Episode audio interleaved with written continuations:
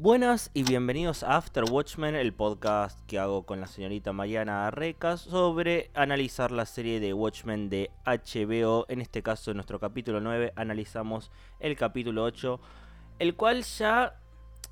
El título es un juego de palabras, no sé si te diste cuenta. Sí, sí. Todos, todos pensamos que era un dios entra en un bar y hace un juego de palabras con A-Bar y bar.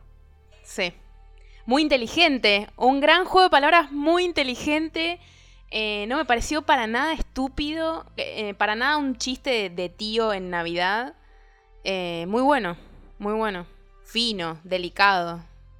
Yo ya veo la serie y yo ya digo, ah, esto no le va a gustar, esto tampoco. Yo ya la vi así, cuando vi eso dije, ay, le va a pegar al título en Sí. 3, 2, qué sé yo. Le mandé un audio ayer a Johnny, pero gritando. ¡Ah, este chiste! ¡Ah, pero qué bueno! ¡Por favor! A Bueno. mí no me molesta porque tiene sentido que todo empiece con ella y entrando en un bar. Ahora me entra la duda si el apellido no lo inventaron para hacer En el base- chiste del octavo capítulo. Muy Me posiblemente. esa duda. No, nunca lo sabremos. Es obvio Pero- que sí, es obvio que sí. No, a ver, no es algo que. No es algo que me que es como, ah, me parece una mierda. Pero fue como, ay, chicos, ¿realmente hace falta esta pelotudez? Bueno, sí, les hace Es falta. linda. No es linda, es una forrada. Ca- capaz, eh, Eibar posta en algún idioma significa algo. Sí, Y no lo sabemos. sí. Eh, según leí en. Paradoja. En vietnamita En significa esta serie es una poronga. Ay, qué hija de puta. Y caí, eh. Yo pensé que la. Ah, bueno. Pará. Me mandaste un mensaje diciendo que no la estabas pasando tan mal. No, es verdad, es verdad. Eh, en mi defensa iba a 20 minutos del capítulo. Ok, pará. Empezamos, hacemos una recapitulación porque tengo varias cosas para debatir, algunas para criticar, otras Sí. que no entiendo. Eh, a ver. Me gustaría hacer una apreciación general del capítulo, si se me permite. Ok.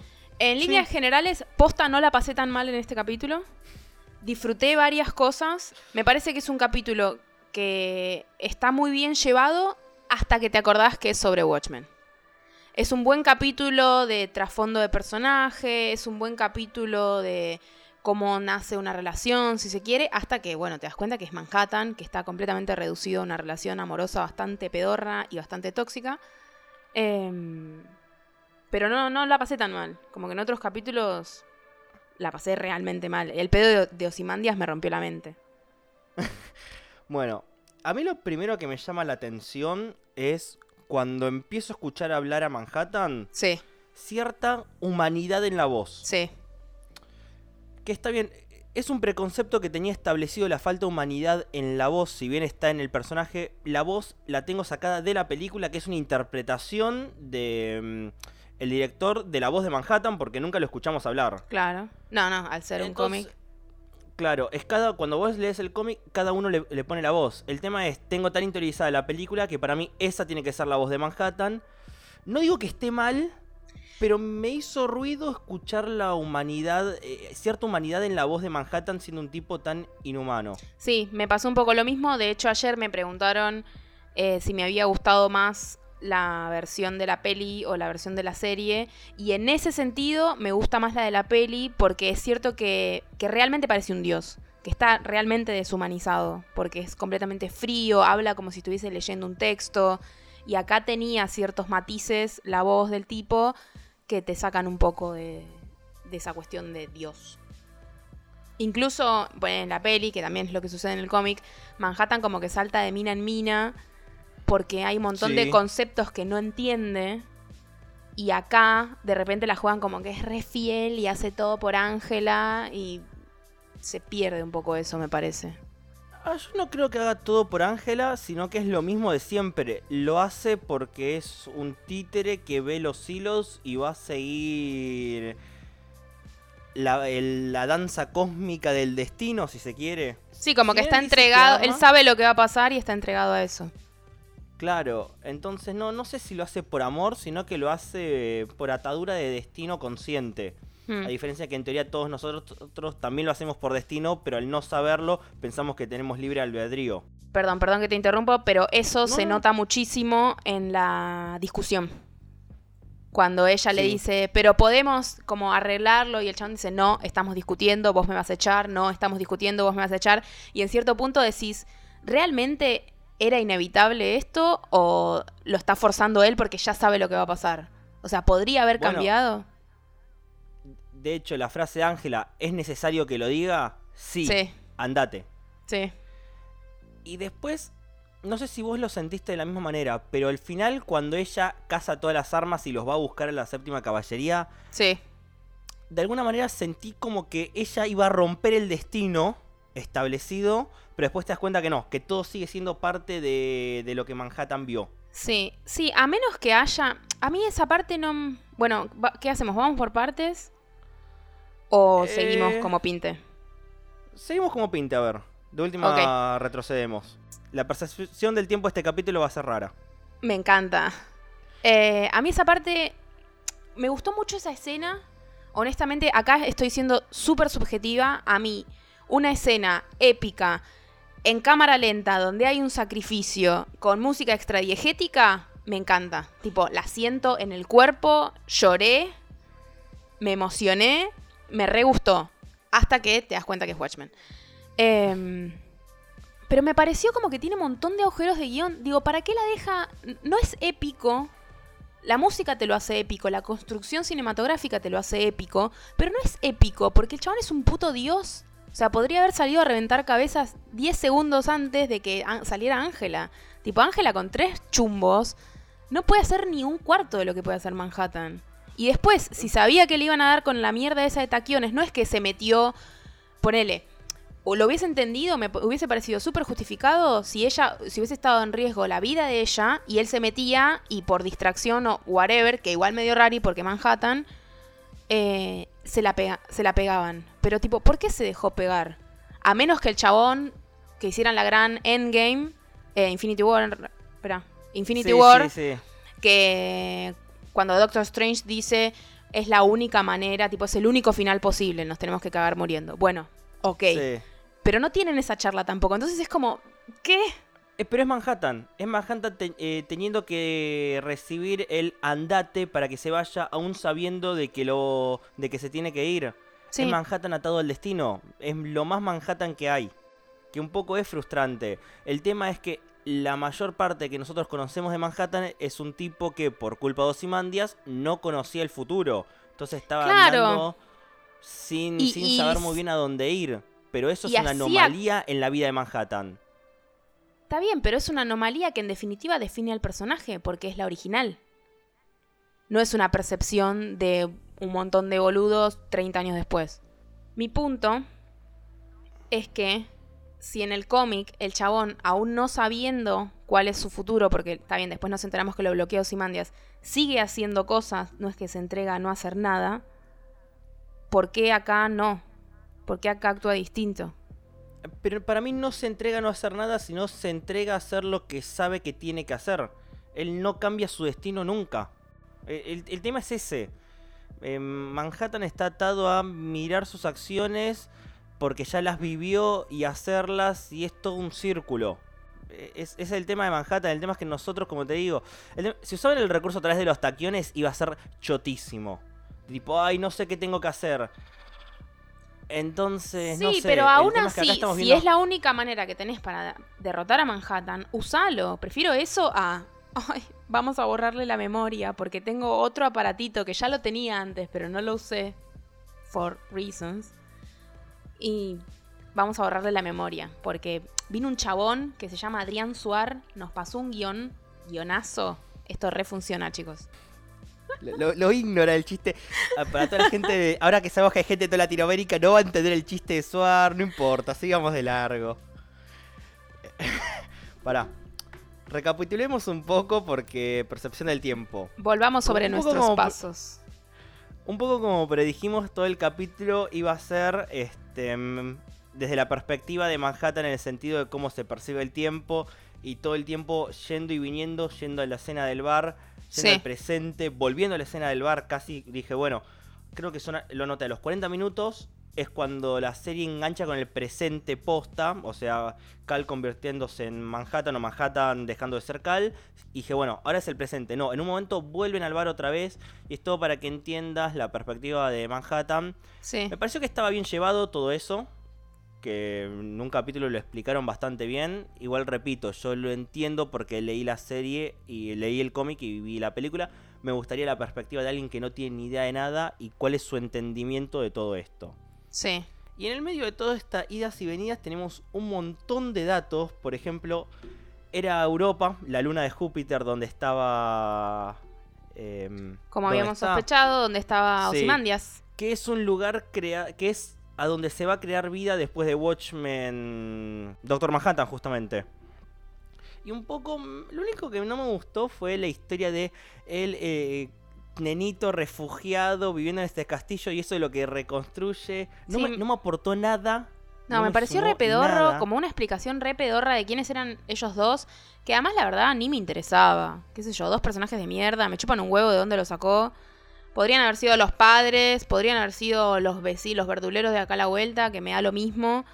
Eh, y además, no sé, siendo un tipo tan omnipresente, que está viviendo todo, todo el tiempo al mismo tiempo, ¿realmente te va a ser relevante dos personas que conociste hace 70 años? Es que si agarrabas la Biblia porque sí decías em, Adán y Eva y es quiero ser Dios, para mí funcionaba igual sin todo el trasfondo de quiénes eran ellos dos. Sí. Sí, sí, Era sí. tipo, no, no, y voy- además, voy, a a ver, retirar la Biblia, punto. Pero además, a ver, en Watchmen, en The Proper Watchmen, el chabón se va a Marte y construye ese castillo súper falopa. eh, o sea, pudiendo tener todo el poder que quieras, pudiendo hacer todo lo que realmente quieras. Vas a hacer una casa normal, un planeta normal, con dos humanos de mierda normales. Y encima, tipo, súper heteronormado, tipo un tipo y una tipa. Como, nunca salirse de ahí. No, bueno, pero eso es justamente por, eh, porque estás. Pero está haciendo a Adán y Eva.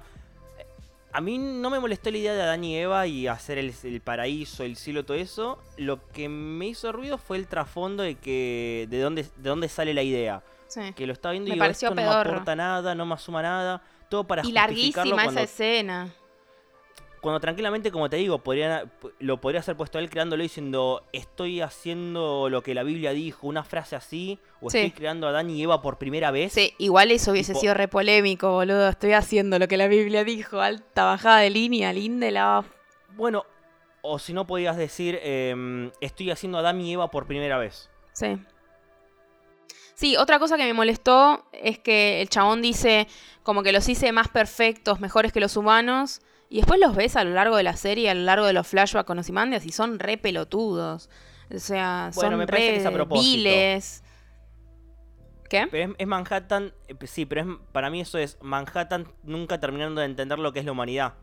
Que Sí. es uno de los planteos que le hace la exnovia. Sí. Que dice, vos no sos humano, qué sé yo, y toda la bola. Me hubiese gustado un montón, hablando de la concepción del tiempo de Manhattan, que hubiesen hecho un ida y vuelta mucho más, o sea, mucho menos entendible. Algo que cerrara acerca del final del capítulo, parecido a lo que hizo, la que, ah, a lo que hizo cuando lo va a visitar al abuelo de Ángela. Que ahora vamos a hablar de, de eso, ¿no? Cuestionable, nivel 1000. Pero como, me hubiese gustado mucho más que hubiesen tratado todo el capítulo así. Como que tenían la excusa perfecta para hacer un capítulo falopa, editado rarísimo. Y es bastante lineal. Sí, son ca- prácticamente flashbacks. Si bien está contado de cierta manera para entender la percepción del tiempo y de venida, son meramente flashbacks. Eh, po- podría haber sido mucho Sí. más dinámico, mucho más eh, volátil, pero bueno, no, no me pareció mal. A ver, la creación de Cal me pareció algo necesario. No, no. No, no me pareció mal, pero como que me hubiese gustado que lo utilizaran. No, pero podría haber sido mejor. Sí, sí. Después vemos eh, la creación de Cal, algo que de alguna manera Sí. necesitamos ver un poco de explicación de eso. Pero no tengo mucho pa- más para decir. No, no- no había mucha más información. No, no entendí. No entendí por qué la mina le ofrece tres cuerpos y después le muestra otro que le gustaba más. Como ese ida y vuelta medio rari. Bueno, Me parece. No, me parece que era por una cuestión de. Che, este tipo me calienta, pero estoy con vos. Entonces. sí, pero medio raro. me- Medio como ella queriendo decir, no, a mí lo físico no me importa. Y estaba ese chongazo ahí. Está bien, pero por eso, como, ¿por qué hacemos hincapié en esto? Tipo, mostrarlo y ya está. No entiendo. Esa Eh. construcción rara del personaje. Sí, qué sé yo, como. Sí, está bien, sí. Es raro. Es raro. Como me pareció innecesario Bueno. eso.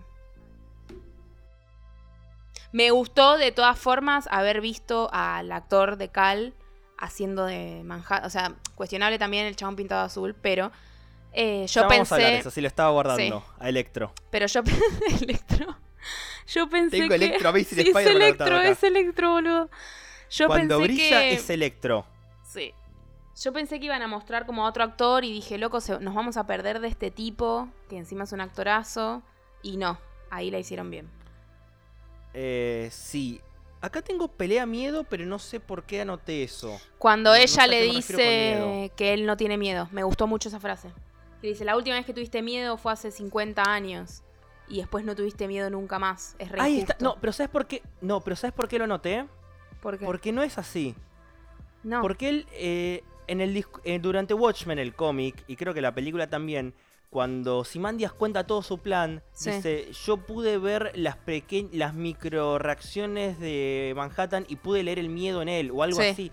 Yo recuerdo esa frase, no, la- no llegué a buscarla, pero me acuerdo de Osimandias diciendo, che, este tipo no es tan impoluto, le puedo leer las, las expresiones. Sí, que de hecho es un poco lo que dice él también, que se va porque no sabe qué hacer, porque no entiende, como que él quiere hacer las cosas bien, él quiere ser bueno y no le sale. Eh, o sea, no es que el Eh, chabón no siente sí, sí, nada. sí. No sé. Me, me llamó la atención lo del. Ahí está, lo del miedo era por eso, porque tengo el recuerdo, y lo quería charlar con vos, de que Osimandias dice que él vio miedo en Manhattan. Sí. Este, de hecho, si no me equivoco, si la escena es justamente cuando le cuentan que él produce cáncer. Que Manhattan produce cáncer, que hay en la televisión. Sí. Si ahí mm, Ozymandias no dice que vio, pudo ver el miedo en él o algo así. Y si No no, era miedo, bueno, era una emoción similar. No me acuerdo. La- porque además el cómic lo leí hace. O sea, no lo volví a releer para esto. Sí vi la peli hace relativamente poco y en la peli creo que no está. Porque no tengo recuerdo de eso. Creo que es una frase muy al pasar, ese es el tema. Habla de microreacciones de Manhattan y yo tengo el recuerdo que habla de miedo, pero bueno, puede ser que no. Hmm. Y de ahí saltamos a John versus Ozymandias, para mí una de las mejores escenas del capítulo. La disfruté un montón. Sí. La charla como si fueran viejos amigos después de todo lo que vivieron. Sí. Que otra vez es Watchmen consciente que es una secuela y no te termina de explicar del todo. Tipo, vos me intentaste matar y queda porque nosotros lo sabemos. Si no, che, ¿por qué estos dos que se intentaron matar están hablando? Sí. ¿Qué onda? ¿Cuál es el poder de Ozymandias? Porque a todo esto mucho no explicaron. No. Nosotros sabemos quién es Ozymandias, Sí. pero... No, no, pero acá no, mí, no tiene mucho trasfondo. El, el oyente promedio es un viejo que se tiró un pedo. Y está encerrado y hace cosas falopa. Sí. Sí, es un viejo delirante. Bueno, me gustó Claro. mucho. Este fue el primer capítulo de la serie en el que realmente vi a Ozymandias. Me gustó mucho deci- escucharlo decir: Yo salvé al mundo de un, eh, de un holocausto nuclear y nadie lo sabe. Y como ese dolor me- en Ozymandias de loco, tipo, yo Sí. quiero ser Dios y nadie me valora, los odio. Como ahí dije, bueno, está bien. Pero nadie lo sabe. Si el diario de que está dando vueltas formó la séptima caballería. No, pero el diario de Rorschach Ah. supuestamente nunca se publicó, ¿o no? ¿Y cómo se enteró la séptima caballería? Si eh, te muestran el diario de que en el capítulo de Elori yendo a Ah, Tulsa. Antes de mandarla a. Tulsa. Y bueno, pero capaz lo tiene el dije, FBI pará. nomás. No, no. Pero la séptima caballería lo conoce. O solo conoce la máscara, pues taringueros. No, pero si, de hecho, em, uno en el primer capítulo el discurso de la séptima caballería es y nosotros susurraremos no, que eso está escrito en el diario de Rorschach. El diario se publicó para mí. Eso es lo que me hace ruido. El tema es, la gente pensó que era un hoax, o sea, era, No sé. era falso y un gru- pequeño grupo se lo creyó. Ahí es donde me hizo ruido con la séptima caballería. Al toque me acordé, pero el diario existe. Entonces, y nadie le creyó y todos pensaron que era un chiste. Era, ma- eh, em, Capaz Era se un publicó loco. Después. si- cap- capaz se publicó después de esta escena. Acordate que esta escena no es contemporánea a la historia de ahora, sino que pasó hace 10 años. no, esto. eh, sí, es 2009. El tema es Sí. 85. Es, del 85 es el diario. Sí. Sí, no, no. Tiene, tiene, agujero- poco- tiene agujeros de guion esta serie, capaz. Capaz. Yo la tiro. No sé, es. Que lo analicen Sí, los no, es- espectadores. eso es lo que. Eso es lo que más me ruido me hizo. Una Sí. de las cosas que más ru- ruido me hizo fue tipo, pero ¿cómo es que nadie lo sabe si el diario está dando vuelta? O capaz tu- hubo toda una campaña mediática de los medios y la gente nunca pensó que era real. Puede ser. Este, el tema Por- es, el edificio porque sigue ahí en miente. la Antártida. Claro. El edificio sigue ahí en la Antártida. Y ¿Nadie lo fue a ver? Sí, eso fue raro. ¿Nadie lo vio ni por satélite? Hay algo ahí para mí medio raro. Me gustó el detalle de que el chabón sigue pensando de que él eh, es un genio y está tirando la lluvia de calamares. Sí. Explicándonos amo, la el origen de la lluvia de calamares y también lo, lo retorcido que es. Estar Ozymandias, que Sí. lo odio y me gusta al mismo tiempo. Yo lo amo, a mí me encanta, no soy objetiva con eso tampoco, me encanta Ozymandias y por eso te digo que me gustó verlo en este capítulo porque realmente lo sentí él. Si bien, nada, como aposta toda esa cuestión del, de la pérdida de memoria, me parece una pedorrada, eh, me gustó mucho la actuación de la caracterización. Y ahora voy a hacer un salto temporal a la escena postcrédito, porque a diferencia de los otros capítulos, esta tiene una escena postcrédito, no sé si la viste. Sí, sí, sí, sí. Sí, me llamó mucho la atención Bueno. porque el capítulo dura una hora cinco y termina como a los 50 minutos. Y fue como, ¿y los otros 15 minutos de 57. qué son? Claro. Sí. Eh, bueno, quiero hablar de la escena postcrédito por lo siguiente. Eh, vemos que Ozymandias se va a la luna de Europa, Sí. va a la luna de Júpiter, Europa, en el 2009, Sí. o sea, hace 10 años. Sí, que es. Pero la sí. torta tiene 7 velas. Sí, eso también me llamó mucho la atención. O sea, lo que estamos viendo es en el pasado de Ozymandias. Ujú. Es el pasado de las. No, es el presente de Ozymandias, es el pasado de la serie. Sí. Está Ozymandias. No, sí, Ozymandias está tres años atrasado a los eventos de la serie. Pareciera Tenemos que que suponer, sí. está en el 2016. Para mí va a terminar con un cliffhanger esto. Vamos a hacer una sola temporada. Sí, mi culo, vamos a hacer una sola temporada. O hay tres años que no se contaron, o vimos a, Man- o vimos a Ozymandias desde el principio, en, desde el 2009, mientras la serie transcurría en el 2019. No sé. Sí, Sigue supuestamente. siendo rara la percepción del tiempo.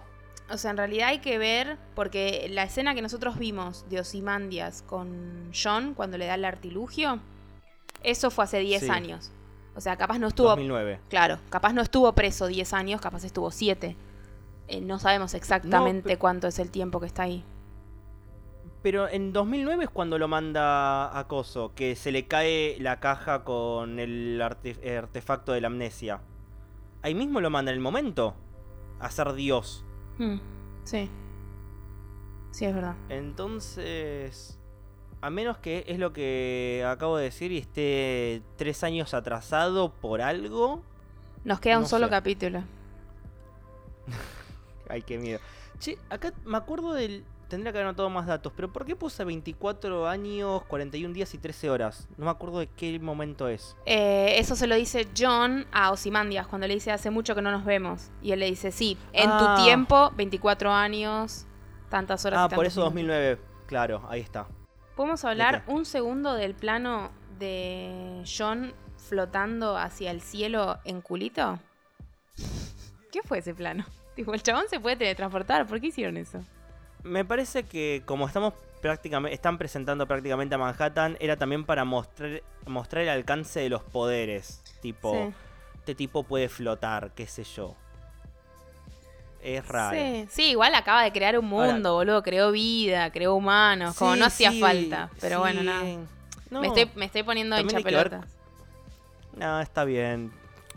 Detalle a destacar, está bien calzado Cal, no lo mencionamos eso. Sí, posta. Bien. Pensé que no lo iban a mostrar Bien. como en el plano ese que va de costado. Dije, ay, se le dio un toque la pija.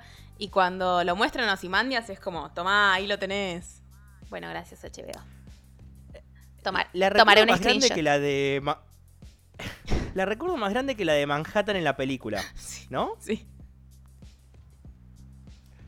Este, y ahora sí, un poco ya medio saltando al presente, vemos a Manhattan brillante y es Electro de Amazing Spider-Man 2 y es horrible. Es horrible, boludo. Qué- estaba qué esperando- paja. Porque además, tipo, brilla y deja de brillar. En... Porque sí. Como, basta. Eh, Yo estaba esperando el momento en que dejara de brillar porque me parecía espantoso el Sí. brillo que estaba teniendo. Para hacer una notita antes de ya meternos con lo que sería el final del capítulo, me gustaría destacar que es súper tóxico todo lo que presentaron entre Ángela y John. O sea, entiendo el lado de John. Voy a tomar esta cosa que decís vos del chabón entregado a, a su destino. Pero me Sí. parece un mensaje de mierda que una persona, ya sea un, un hombre, una mujer, lo que sea, deje de ser todo lo que es por amor, entre comillas. Tipo, para estar con alguien más. Como, no, no entiendo. Nada, eso. Eso me ofendió mucho. Sí, entiendo lo que decís. El tema es que como está Manhattan en el medio es tipo, no, es parte de mi destino. Ta- Punto. Me cabió ser tóxico. No, no. Me, ca- me cabió estar en esta tóxica. Por eso, entiendo, lo entiendo a él. Sí, sí. Pero no entiendo, no la entiendo a ella y no entiendo tampoco a los guionistas, como que es esta bajada de línea. En un capítulo me hablaron de, de relaciones tóxicas, tipo, me validaron una relación tóxica, me hablaron de Dios y, Bueno, y pero- de la mononorma y de la heteronorma, o sea, nada, una deconstrucción. Ahora no lo tengo tan analizado como para tirarlo en el debate. Pero las relaciones anteriores de Manhattan no fueron también un toque tóxicas. Sí, sí, sí, re. Entonces, eh, sigue siendo parte del personaje de Manhattan. Ya Porque sé, las otras pero, dos pero las tienes de- desatendidas. Yo lo entiendo, de nuevo, lo entiendo desde el lado del personaje, pero es lo que sí. hablamos siempre. Uno como guionista, como creador de un producto, tiene cierta responsabilidad en lo que está contando. Sí, obvio. No puedes como, ah, no, no sé, eh, estoy haciendo una historia de un tipo que viola pibes. O sea, nada, está violando pibes. No. Tiene que haber No, no, te- un mensaje atrás. Sí, en- entiendo lo que decís. Este, mm, a ver, hablemos un poco de oh, Eh, Va, del actor Abdul Jabul II o algo así. Sí, Vestido de- eh, pintado de azul. sí, horrible. Se ve raro. Se ve raro. Sí, se ve raro. Se ve raro porque además tiene como un delineado negro en los ojos que le queda rari. Pero es de Manhattan también ese Sí, delineado sí, ya también. sé, ya sé, pero no sé si es por las pestañas. Como que hay algo raro. Te juro que estuve mirando imágenes de Doctor Manhattan, el de la peli, porque Ah, es como la única sí. referencia de un humano real que tenemos, o mismo cosplays. Y no sé, es raro. Capaz por los ojos, Eh, porque Manhattan tenía los un- ojos blancos. Capaz es eso. Sí, eh, sí puede ser. Acá estoy viendo fotos y cuando tiene los ojos blancos zafa un poco más a cuando tiene los ojos humanos. Sí, creo que es eso, ¿eh? Leí por internet de que era como bastante choto de que a un actor negro lo pintaran de azul. Eh, no comparto No, eh, la, la Manhattan es azul. Claro, pero tipo, ah, agarras un negro y no lo dejas como negro, lo pones de azul. Mm. No comparto tanto esa postura. Este. mm, No, porque Manhattan es azul. cuenta- Es como. O sea, no es que lo pintaron de blanco, lo pintaron de azul porque el chabón tiene la piel azul. Y sobre todo haciendo un poco juego con el chiste anterior de eh, no puedo ser blanco, qué difícil es ser blanco, voy a ser azul. Sí. Y este que, está bien, Manhattan no es negro, pero para que se entienda, Manhattan es negro y es azul. Claro. Sí, sí, sí. No, para mí es Este, eso, ¿eh? Volviendo al, al look raro, para mí son los ojos. Como que les tendrían que haber dejado los ojos blancos. Mi pregunta es si va a quedar así el resto de la serie. El resto de la serie es un capítulo, pero suponiendo que haya una segunda temporada, va a quedar así porque entendí que tiene esta cara un poco porque quedó medio tocadi- tocadiscos eh, de cuando del pasaje a volver a ser él. de Sí. que todavía no está del todo bien. Sí, no sé, pero aún así maneja bastante bien sus poderes, se pone a hacer waffles y, eh, y, y se pone azul y, o sea, brillante y no brillante, medio que a, a gusto, no es que le cuesta. Para, después nos enteramos quién es el que la salva a Ángela, que vos en un momento habías preguntado que era uno de los misterios que quedaban Sí. dando vuelta. ¿Quién la salva? Está bien resuelto. sí, estuvo bien resuelto. resolverme. Creo que hasta ahora lo único que no resolvieron del todo, creo que lo que más quedó colgado es Loopman. Rarísimo, pero ni siquiera lo volvieron a nombrar. Porque No. ponele que lo de lo de Night Owl, ponele que fue solamente un guiño. Pero lo de Sí. apareció, boludo, tipo lo vimos. ¿Qué onda? Nada. Claro, y es un. Y es un elemento nuevo. Sí. Como decís, lo de Night Owl, para los que tenemos el bagaje, entendimos que es toda la escena. Y bueno, es eso, punto. Sí, o capaz no nos gusta, Era solo una referencia y nada más. Era como, ah, el Sí. guiño. Está bien. Ahora, mm, es algo completamente nuevo que pusiste en escena y la me- y te olvidaste completamente. Sí. Y además la había visto a Ángela en un momento clave, que ahora ya está, porque descartó es- la Sí. mierda esa del abuelo y ya no tiene sentido. A menos que sea otro vigilante y tipo hay vigilantes dando vuelta, pero no sigo sin entender, me, me hace mucho ruido, se olvidaron, no sé qué onda, no, no me gusta un carajo No. posta cuando dejan. No, porque además no es que te los- en todos los capítulos aparecen vigilantes como dando vueltas por ahí. Fue en ese solo. En el de capítulo de Claro. Lori y en ese. Pero encima este estaba en Tulsa Sí, y es la única vez que sabemos de otro vigilante en Tulsa. sí. A ver, me molesta que dejen las cosas así colgadas y te estoy y te está hablando un fanático de Lost. Hablar de cosas colgadas Bueno. y lo de Lindelof. me tiene me da por las pelotas. Eh, Sí, sí, pará, fue que nos no, sí, y nos quedan cosas por debatir todavía. Bueno, Sí. John lo manda a los nietos, a, a sus hijos, con Hood Justice al cine. Bueno, Sí. ponele, está bien, está mal, no, no sé ni siquiera cómo... Sí, a mí me dio ¿Qué- tipo descarte. Ah, cierto que están los pibes, bueno, sacalos de. Sacalos. Porque esta escena no va a ser sobre ellos. Como. Encima Son con, un el, lastre. con el abuelo, que es tipo, ¿en serio? ¿Con el abuelo? Sí. Bueno, si vos decís que es lo correcto. Y ahora viene la escena que a mí me gustó porque me gustan las paradojas en el tiempo. No, Entonces, a mí la boludo, escena me gustó. Es paradoja en el tiempo, soy fácil, me puede y me hago cargo. No. A mí me pareció meterse en esa con Watchmen. Como que Watchmen está basado. Watchmen son planes que vienen gestándose a lo largo de un montón de tiempo, que todo cierra cual relojito y. Relojito. ¿Entendés? Sí, sí. ¿Entendés? Hice, Sí. hice una referencia a Watchmen.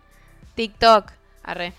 Em, y acá es como te lo resuelven con amnesia, con una paradoja temporal, con como los truquitos más chotos. Lo de la amnesia no me parece del todo choto. Lo de la amnesia. La hipn- ah, pará, pará. Y me olvidé de la hipnosis. Y me estoy olvidando. ¿Hipnosis? Sí. ¿Cómo muere? ¿Cuál? Perdón. ¿Cómo muere Shad?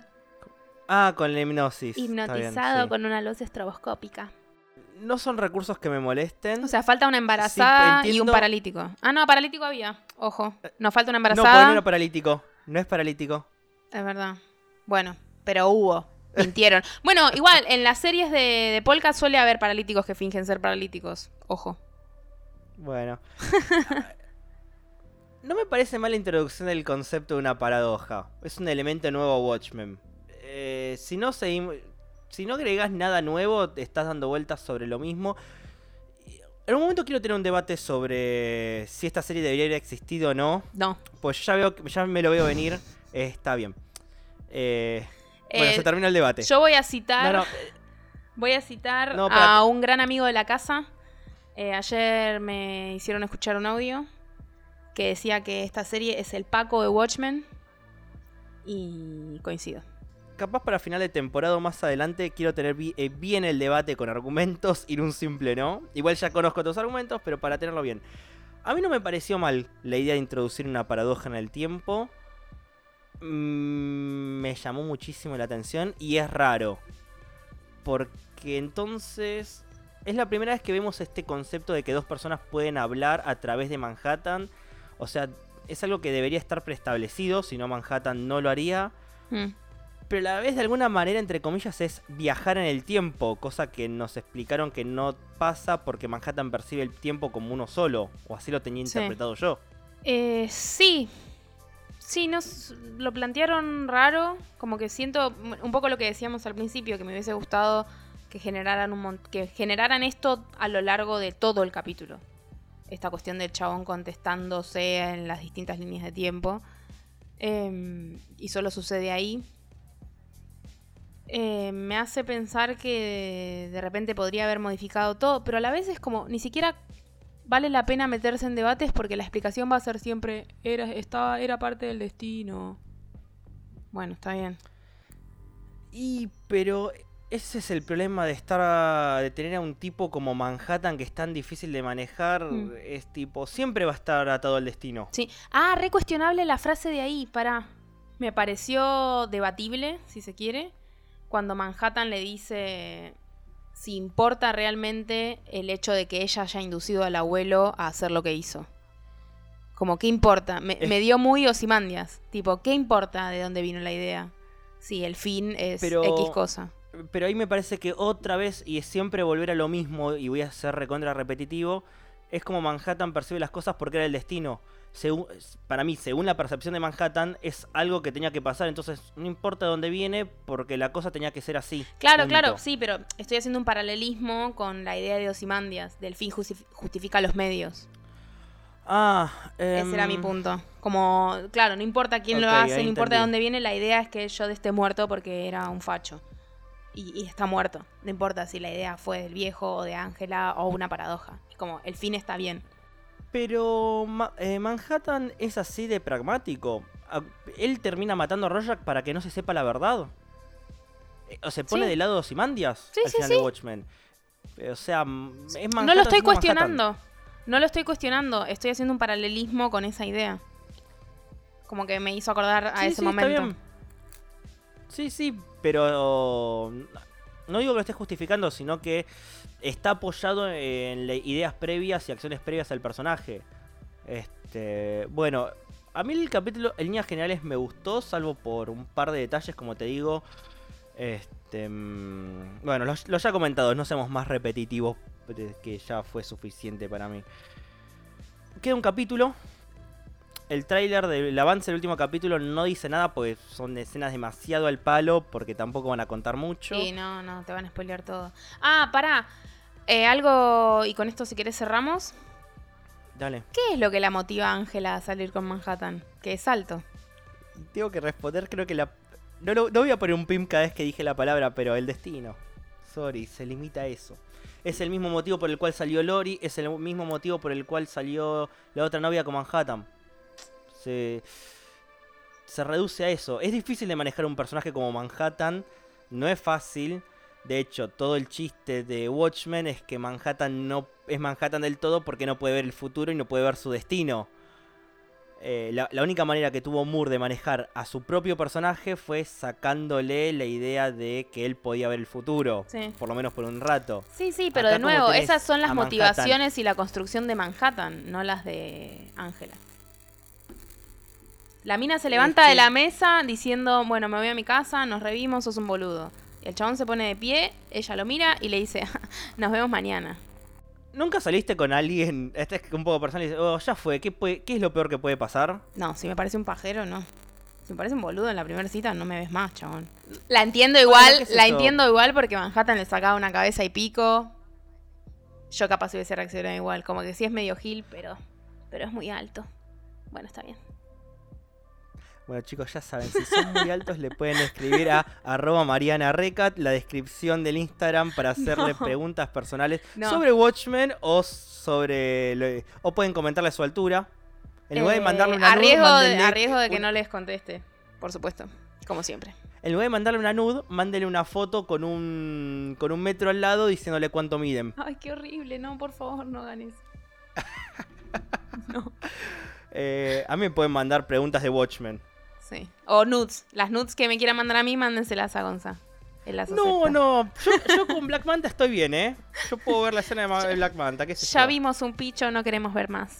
Claro, debe tener mejor fotografía que las nudes que pueden llegar a mandarnos. Eso es cierto, eso es cierto. Y además está Entonces Jeremy ya está. Irons. O sea, a menos que se saquen una foto en pija con Jeremy Irons, no queremos sus nudes. Ahí está. Bueno, eh, No. esto fue todo por esta semana, ¿no?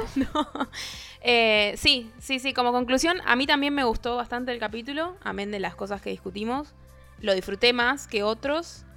Y nada. No me digas. No shit, Sherlock. Sí. Y nos queda un solo capítulo. Así que no hay muchísimo para teorizar. Hay un montón de cosas abiertas. Me encantaría que el capítulo que viene arranque con ¿Dónde carajo está Night Owl? Y que cierre con. Por más que cierre con un re cliffhanger, pero no sé, con todos juntos. Porque No, a ver, quedaron un montón de cosas sueltas. Tiene. Sí, a ver, es el reloj del milenio. Explicarnos qué carajo es, por favor, porque si no, ¿por qué nos debería importar? Sí. Este. mm, ¿Qué va a pasar con Manhattan? ¿Qué- qué- ¿Cuál es el juego de Lori en todo esto y por qué la mandaron a Tulsa? Porque ella está secuestrada y, lo va- y junto con Manhattan en la misma habitación. Así que as- asumo que a Lori la mandaron a Tulsa por Manhattan. Sí, para mí, yo Eh. asumo que tiene, a ver, el chabón, ah, esto, cuando Manhattan dice que puede pasar sus poderes. Arre, arre. Eh, así que asumo que van a coercionar, o sea, van a mm, torturar a Lori o a presionarlo a Manhattan de alguna manera para que le pase sus poderes. Yo pensé que tu teoría era que se los pasó secretamente a alguien. ¿Y a quién le dio de comer Manhattan? A Lori. ¿A Lori? ¿Qué sé yo? Estoy teorizando. ¿Qué sé falopa. es una teoría falopa, no, no. HBO, denme no, no un me tomes en guion. serio, pero qué sé yo, a último segundo le da los poderes a Lori. Sí, puede ser. Tipo, o a sea, último segundo, Lori, toma. me vuelvo loca igual. Manhattan. Me vuelvo loca igual con la vieja Lori con los poderes de Manhattan azul en pija. Sería muy bizarro. Concha. Bueno, sí, obvio. Bueno, bueno, no sé. Ve- Bueno, veremos el capítulo que viene y nos agarraremos a las piñas. Para... Mirá con lo que me gusta la serie, para mí no va a cerrar un carajo. No, ni un pedo, boludo. Que dijeron, no, una sola temporada. si me- Mm, la única manera que quede conforme es Lori azul en concha. Sí, eso. Make it happen. Y, y yendo a buscar a Night Owl, todo viejito. Listo, hasta la semana que viene. Hasta la semana que viene.